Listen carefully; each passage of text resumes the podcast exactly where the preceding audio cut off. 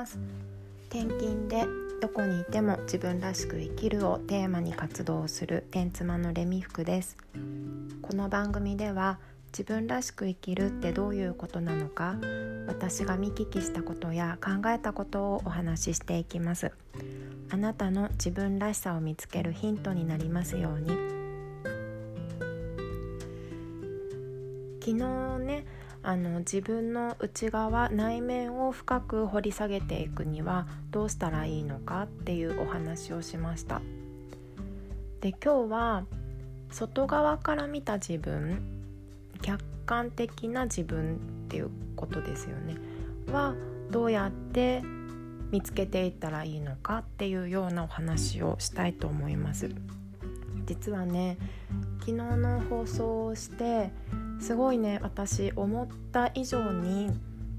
反応いただけてとっても嬉しかったんですよ。あのー、スタンド FM のねコメント欄でコメントをいただいてね自分ごとに置き換えて言語化していくのが上手ですねっていう風に言ってもらったりとかあとは私の放送を聞いたお友達が電話をかけてきてくれてねそれですごい良かったよっていう風に言ってくれてでやっぱりね自分の考えていることっていうのを人に説明するのが上手だよねっていう風に言ってくれたんですよ。で私としては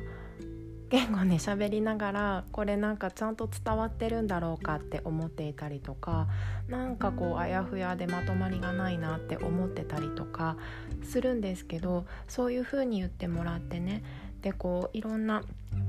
異なる人から同じようなことを言ってもらうと自信もつきますしそうか私は自分ではそこは自分のこうポイント何て言うのかな売り 売りではないな。こう、うん、いいところだと思っていなかったけれどもそういうふうに言ってそういうふうにね他の人から見えてるのかもしれないなっていうふうに気づくことができました。こういうふうに客観的な意見外から見た自分っていうのは人に言ってもらって気づけること人からどう見えてるかっていうのは人にね聞かないとわからないんですよ。自分では見つけることはできないです。これはねこう鏡の前に立った自分っていうのを想像してほしいんですけど 自分の体のことって自分が一番よく分かってるじゃないですか。今日はなんだか気分が優れないなとかお腹が今空いているなとかそれから爪が伸びているとかね。なんかこう足の膝が痛いんだよなとか自分はどういうことをするのが好きでどんなものが今食べたいとかねそういう自分の内面のこと、まあ、あの爪とか例えば足の形とか外側も自分のでね見れる範囲のことは自分でが一番よく知ってると思うんですけど自分では見れない部分っていうのがありますよね。それが鏡に映さないと見ることができない。自分の顔とか。それから、まあ、後ろ姿とかね。自分で振り向いても自分の背中見えないですから。そういうような場所があると思います。でそれはやっぱりね、まあ、自分の体を見るだけだったら鏡という道具を使うんですけどこう人との関わりの中で自分がどういう存在なのか。自分はどういうふうにこう人にね、まあ、貢献できるというか人と関わっていっているのかっていうのは人から見ないとわからないんですよね。でこれは心理学でよく使われる自己理解のフレームワークでジョハリの窓というのがあるんですけどまさにこれのねワークの中に入っていることだなと思います。ジョハリの窓って4つの窓があるっていうふうに言われていて自分も知っているし他人も知っている解放の窓。それから自分は知らないんだけど他人が知っている盲点の窓。で自分だけが知っていて他人が知らない秘密の窓。で最後に自分も他人も知らない未知の窓、まあ、この4つの窓というか部分で自分を理解し自分というものが成り立っているというような考え方ですこれで言うと自分は知らないけど他人は知っている盲点の窓っていうのが今私が言ってきたその客観的なね外から見た人との関わりの中で人から見た私っていうのはどういうことなんだろうという部分になります。なのでねこう人に言ってもらって初めて分かることそれってこうとっても自分をね理解するために大事なんですね。でそのためにはどうしたらいいかっていうと鏡の前に立たなきゃいけないんですよ。ね、自分の顔を見る時に自分鏡の前まで行ってそこに立たないと見えないじゃないですか。それと一緒で人の前に立ってね、まあ、立ってというか物理的に立つっていうことではないけれどもあの人とのコミュニケーションをとっていかないと人からのその見え方っていうのは自分に返ってこないんですよね。なので自分が例えばやりたいことがあってねそれがこう人にどう受け取ってもらってるかっていうのを見るためには鏡の前に立つ必要があります例えば料理人になりたいとかだったら料理を作ってまず人にたくさん食べてもらわないといけないですよねそれがまあ料理人になりたいっていう時の鏡の前に立つっていうことだと思うんですね。で私の場合だと、まあ、今発信をいろいろしているので発信をしてみないとそれがどう人にねあの作用しているのかっていうのはわからないですなのでとにかく発信をしてみたいこういう活動をしてみたいんだっていう人はそれをやってみないとねまずはやってみるっていうことが鏡の前に立つっていうことかなと思います。でねまあ鏡まあ今ねどこの家にも鏡って 洗面所に行けばあって例えば自分の姿を映してくれるんですけど必ずしもそのこう人とのね関わり合いの中で鏡のようにね人からどういうふうに見えてるかっていうのが自分に返ってくるかっていうとそういうわけではないですよね。なのでどうやったらその人からの見え方っていうのを知ることができるのかっていうのをちょっとお話ししておこうと思います。それはねまず自分が相手の鏡になるっていうことが大事だと思っています。例えば